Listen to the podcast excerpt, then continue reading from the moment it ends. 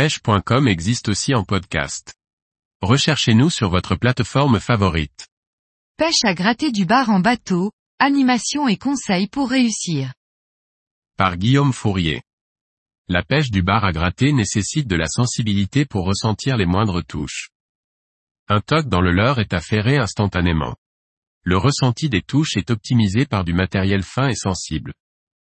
Une fois au fond, le leurre doit rester près du relief sous-marin et suivre la topographie des roches. Un œil sur le sondeur est primordial pour anticiper l'arrivée d'une grosse tête de roche de parfois plusieurs mètres. Lorsque vous ne sentez plus le fond, laissez repartir un peu de fil jusqu'à sentir, de temps en temps, un petit toc significatif du passage près des roches. Ainsi, vous promenez le leurre au ras des repères à barre. L'animation est minimaliste. Ici, Donnez des petits coups de poignet puis accompagnez la descente du leurre en essayant de garder la ligne tendue. Plus il y a de ventre dans la tresse, plus il est difficile de sentir les touches. Cependant, il ne faut pas freiner le leurre dans sa descente, il faut juste l'accompagner en descendant le sion pour éviter que la tresse ne forme un arc. Le contrôle visuel de la tresse est permanent.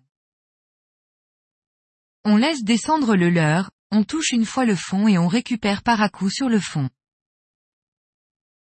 On voit la tête de roche au sondeur, on redouble de vigilance pour raser le fond sans accrocher. Tant qu'on ne sent plus le fond, on laisse descendre le leurre. On anime en dents de scie en grattant le fond jusqu'à la fin de la dérive. Si un bar suit le leurre sans attaquer, changez de taille ou diminuez le grammage du leurre.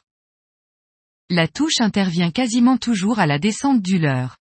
En accompagnant la descente, vous pouvez sentir un toc lorsque le leurre touche le fond, mais aussi un toc plus énergique lorsqu'un bar tape dans le leurre. Il aspire alors le leurre et donne un coup de tête qui résonne dans la canne, sous réserve que la canne soit sensible. Dans ce cas, il faut ferrer en levant la canne rapidement d'un coup sec. C'est un réflexe à acquérir qui vient au fil des parties de pêche. Le matériel est d'une importance capitale pour la réussite de cette pêche en particulier la canne et la tresse. Ce sont les deux produits dans lesquels il faut investir en priorité pour réussir. Une canne de grammage 10 à 40 grammes permet de faire face à la plupart des situations. Le fameux shad de 12 cm avec une tête plombée de 40 grammes peut alors faire effet. La tresse idéale est alors en 0,12 à 0,14 mm.